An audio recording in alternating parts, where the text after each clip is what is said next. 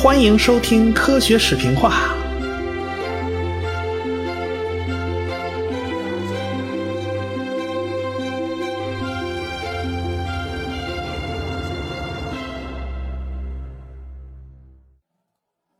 咱们书接上文呢，三个月以后，法国就爆发了七月革命啊。有一幅很著名的画叫《自由女神引导人们》，描述的就是那场革命的情景。不得人心的国王查理十世啊就被废了，路易菲利普被扶上了王位，法国就进入了君主立宪时期，这自由派就开始重新掌掌权了。这居维叶呢倒是政治嗅觉极其灵敏，他早早就安排好了去英国。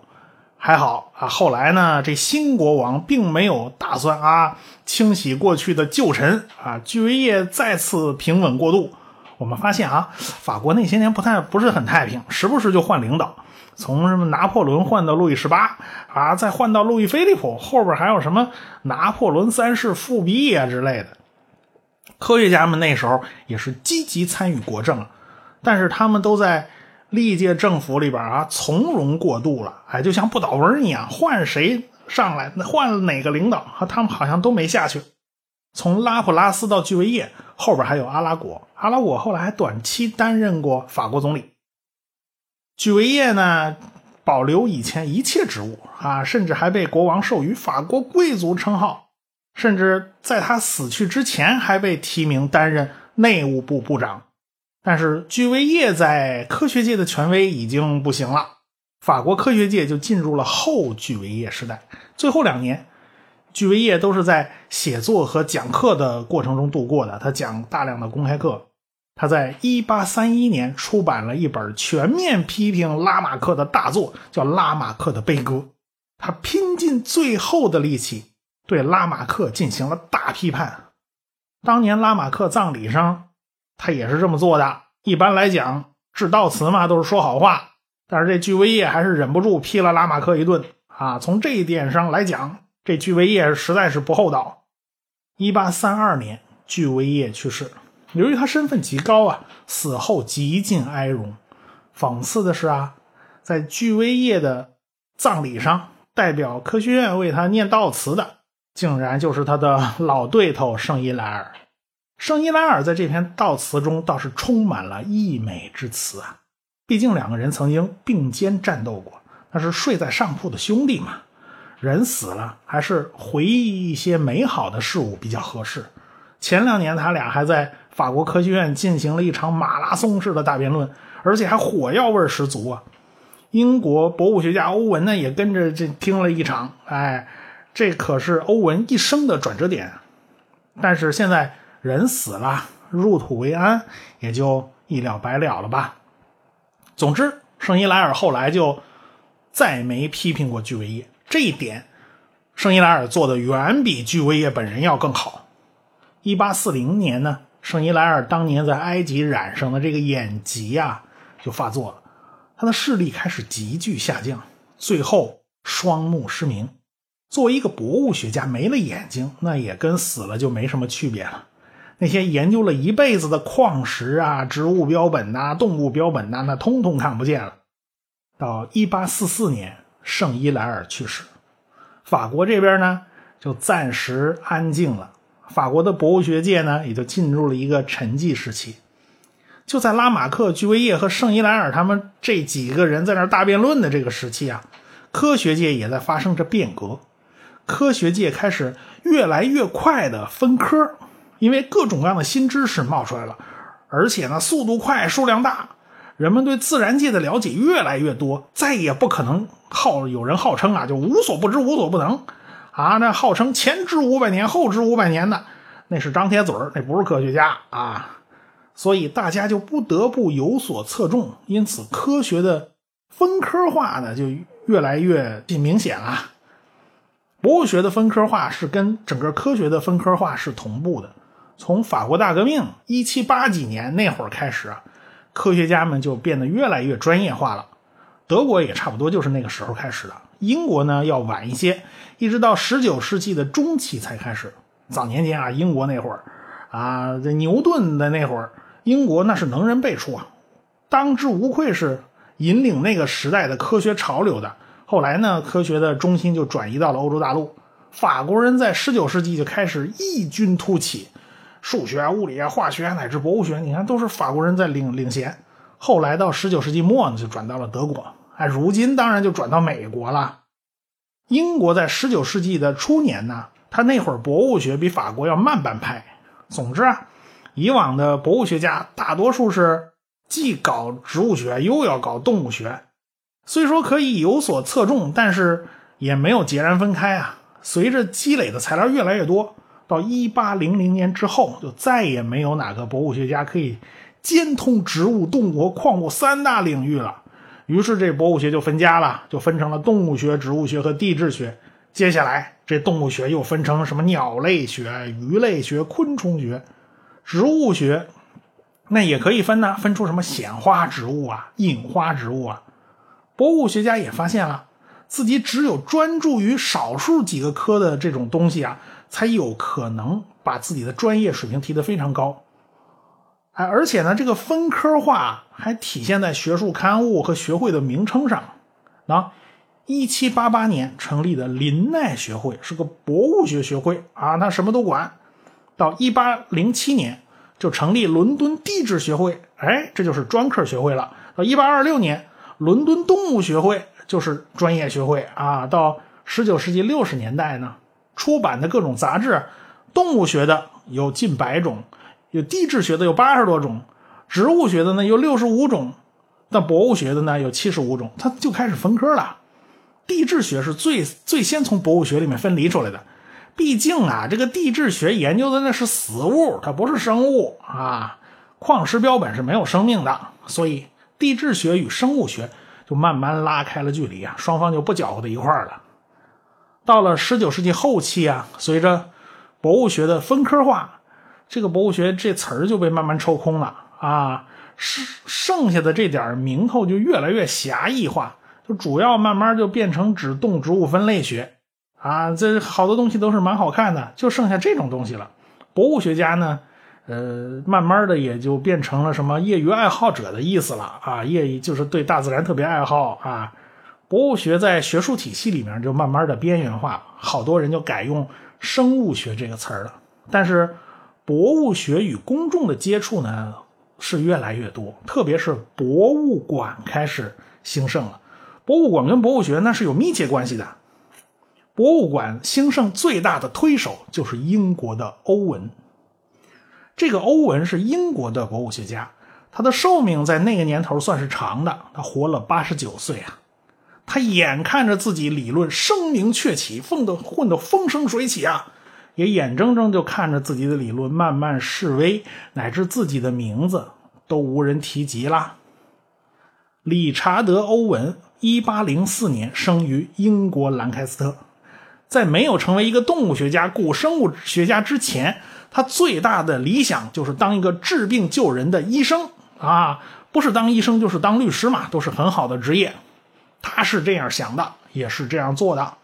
他十六岁的时候就跟着一个外科医生当学徒，学徒期满呢，一八二四年就到爱丁堡学习医学，第二年呢又转到伦敦求学，后来他就成了英格兰皇家外科医生学会的会员。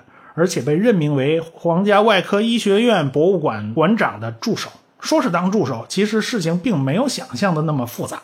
他的主要工作就是跟着著名的解剖学家亨特，负责管理他所收藏的标本。从那个时候开始啊，欧文就感觉到啊，自己学了这么多年医学，嗯，也不能老老不出师，对吧？也应该实践一下了。于是呢，他就在业余时间，他开始了自己的行医生涯。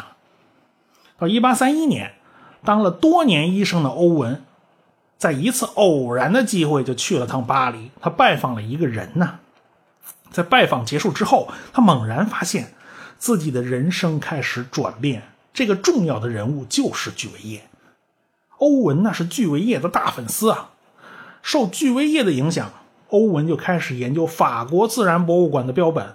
他对自己的人生目标更加明确了。这辈子咱就干博物学了，而且他跟巨维也一样，他也擅长比较解剖学。欧文对于圣伊莱尔和聚维叶的大辩论，那了解的是非常清楚。他知道聚维叶的理论，他也知道圣伊莱尔的理论。他把两个人的理论呢给综合了一下，他觉得这两部分是相辅相成的，不可偏废啊。欧文主要继承的是聚维叶的衣钵，他也被称为英国的聚维叶，因为他有学医的经历嘛。他十六岁就开始解剖尸体了，当学徒给师傅打下打下手啊，什么脏活累活他没干过。因此，他对比较解剖学他特别擅长。欧文就开始明确概念，他要明确两个概念：第一个叫同源器官，第二个叫同功能器官。过去圣伊莱尔和聚维叶大辩论，他们都没明确给下个定义。圣伊莱尔说的尤其模糊，他老是说设计统一原则，这话说的本来就不是很清晰。所以呢，你就需要对这两个概念啊进行明确的定义。这样的话，吵起架来才不会鸡同鸭讲啊。同源器官在欧文看来就是不同动物的同一个器官。蝙蝠的翅膀、鼹鼠的前肢和如艮的鳍状肢那是同源的，它们是根据相同的规划建立起来的，而且起点是一致的。那么同功能器官呢？欧文认为这完全取决于功能，腿儿是用来走路的，翅膀是用来飞的啊。它这个名字都是根据功能来的。同源性和同功能性是两回事相互不矛盾。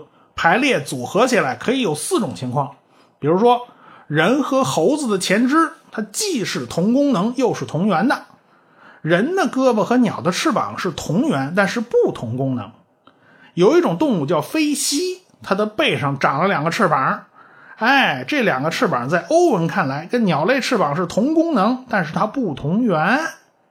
哎，还剩下的就是既不同源也不同功能，能说白了就是没啥关系。哎，这就不用说了。欧文的目标就是试图发现所有生物的所有同源器官，这样的话呢，生物之间就能建立起普遍联系啊。哎，不同生物的不同部位，哎，说不定就能联系起来。哎。他认为所有的动物应该是同一套模板搞出来的，欧文就是这么认为的。于是他就开始推演这一切的起点。哎，你能不能给搞出个原型来呢？他还真给鼓捣出来一个脊椎动物的原型。但其他的这种大类啊，他想搞的最后没搞出来。哎，可见呢，他认为这个物种是可以变的，物种之间有联系。他后来还受到。德国的博物学家叫奥肯的影响，这个奥肯受哲学家康德的影响是很大的。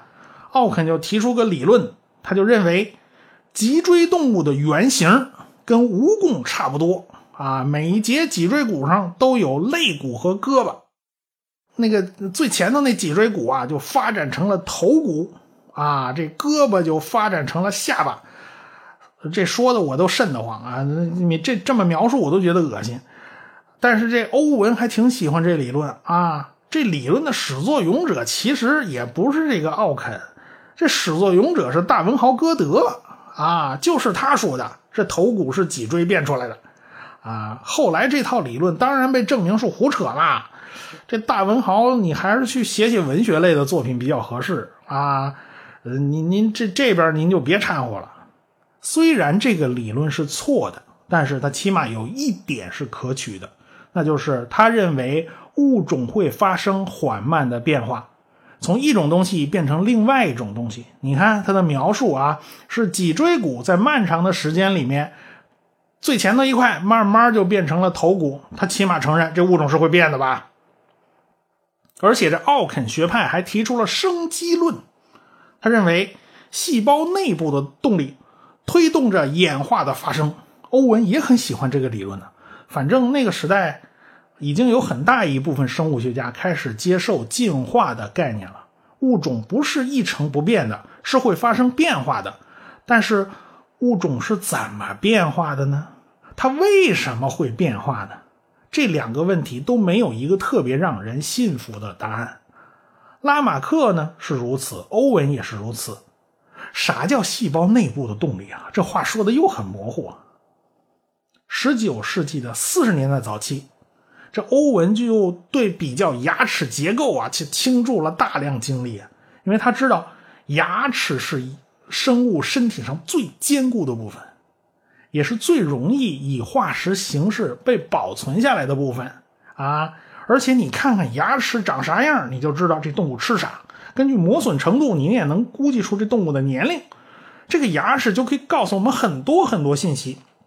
所以欧文对这个牙齿特别重视。到1840年到1845年，他发表了《牙体形态学》，是研究牙体结构的主要著作。当然，从历史角度来看，这些呢都不是欧文最大的成就。欧文最大的成就就是。给了一种生物起了一个千古流传的名字，叫恐龙。这事儿说来还挺有意思。皇家外科医师学会会员、皇家炮兵医院的外科医生叫曼特尔，他偶然发现矿工们送来了一些牙齿化石，他发现啊，这个东西应该是一种大型动物的化石，他狂喜不已啊，他觉得啊，这辈子出人头地的机会就来了。他还特地请教了牛津大学的巴克兰，这位巴克兰就劝他谨慎行事，也不过就是个古代犀牛的化石。您这东西要是搞错了，你嚷出去，嚷出去恐怕让人笑话啊！您保守一点啊，慎重一点。呃，他是很保守啊，他也很慎重啊。于是，这位就去请教了权威巨维叶，巨维叶也不觉得这东西有啥奇怪。当然，巨维叶为了。不打击他的信心呢，就给这位曼特尔医生啊，就开了个偏方。他让这曼特尔医生去皇家外科医学院博物馆对比标本。嗯，他还真去了啊，他实在憋不住，结果巧不巧碰上了一个访问学者。这访问学者恰好就觉得这牙齿看着怎么这么眼熟啊？怎么就那么像一种动物叫鬣蜥的牙齿？这个曼特尔觉得啊，是这么回事吗？他就特地找了鬣蜥的牙齿对比，可不是长得很像吗？于是他就很高兴啊，他就给这个物种取名叫鬣蜥。他开始取名就叫鬣蜥，后来朋友劝他，你还是叫鬣蜥的牙齿这个名字比较合适，这都是拉丁文。他觉得我我发现的这个古生物的牙齿啊，跟鬣蜥他们家应该是亲戚，然后他就写成论文发表了。他哪知道啊？有人捷足先登了啊！这有人报告自己发现了巨齿龙的牙齿。这论文不是别人写的，就是前面他请教过的那位巴克兰。这个曼特尔就发现了这篇论文，他顿时就一脸黑线，这气儿就不打一处来。他心说：“你你你让我慎重点你是不是打算抢到我前面发论文呢？是不是？你想想想抢我功劳是不是？”不过呢，他后来看到了巴克兰的文章以后啊，他就放心了。为什么呢？巴克兰是在伦敦地质学会学报上发表了一篇论文，其中呢就列入了他一个好朋友，英国医生兼地质学家帕金森描述的巨齿龙。哎，这帕金森这名字大家都挺熟悉啊，就是那帕金森综合症的发现者啊，就是这位。他还发现了个巨齿龙的牙齿。巴克兰呢就说。这个巨齿龙的牙齿啊，很有趣儿，它的结构不同于蜥蜴的结构啊。然后呢，然后就没了。这巴克兰就写了这么几句，所以呢，这曼特尔就放心啦。后来啊，真正把学界的这兴趣点着的是曼特尔的文章，而不是巴克兰的文章，所以他也就放心了。后来巨维叶还给回了一封信呢，因为他看到曼特尔的论文了。他也觉得这个曼特尔说的很对，的确是存在这种古代的大型爬行动物。后来我国在翻译的时候呢，就把这个名字翻译成了禽龙。一八四一年，欧文才对英国的古代爬行动物化石做了一个总结性研究，他独具慧眼的发现，其中禽龙、巨齿龙、鳞龙是相当特别的。这些动物不仅体型巨大，而且肢体和脚爪。有些像大象那样的厚皮哺乳动物，也就是说，腿是呈柱状，由躯干两侧直接向下方伸出，与其他爬行动物的情形是不一样的。其他爬行动物啥样呢？其他爬行动物的四肢啊是先向躯干两侧伸出。你看那个鳄鱼，哎，你们回想一下那个样子就知道了，它腿是往两边走，然后这腿再往下，乌龟啊、王八呀，全是这个这个路数啊。这个样子有什么麻烦呢？就是腿往两边伸呢，它腿往两边撇嘛，于是它肚子就会贴着地面。哎，它运动的时候，腹部是贴着地的，一副匍匐前进的这种状态。哎，所以我我们所以才给它们起名字叫爬行动物嘛。但是禽龙这种动物就不是这个样子了。禽龙这种动物四肢呈柱状，是在躯干之下。哎，就跟大象那样，腿是朝下长的。这样长的好处就是腿儿可以把躯体给撑离地面，肚子不在地上蹭。所以其他爬行动物普遍跑不了多远，腿儿短嘛，是不是？哎，但是这个禽龙可不一样，禽龙之类的是能在陆地上自由的行走、奔跑，甚至跳跃的，因为它们四肢是把肚子撑离地面的。它像个兽，它不像个爬行动物，肚子贴着地。因此呢，欧文就感到很有必要给这种新出、新识别出的这种古生物啊取个名字啊！你不起名字的话，就没法跟其他动物相区别嘛。于是他就把“恐怖巨大的”这个词儿和类似于蜥蜴的爬行动物这两个词儿给拼合在一起了。呃，合在一起嘛，当然就是恐怖的蜥蜴。这词儿诞生以后呢。翻译到我们国家，我们国家就很很简单粗暴的给翻译成了恐龙。欧文还有一个很大的贡献，就是推动了博物馆的发展。一开始呢，大的博物馆呢只向专业人士开放，那级别不够的您您就别想进去了。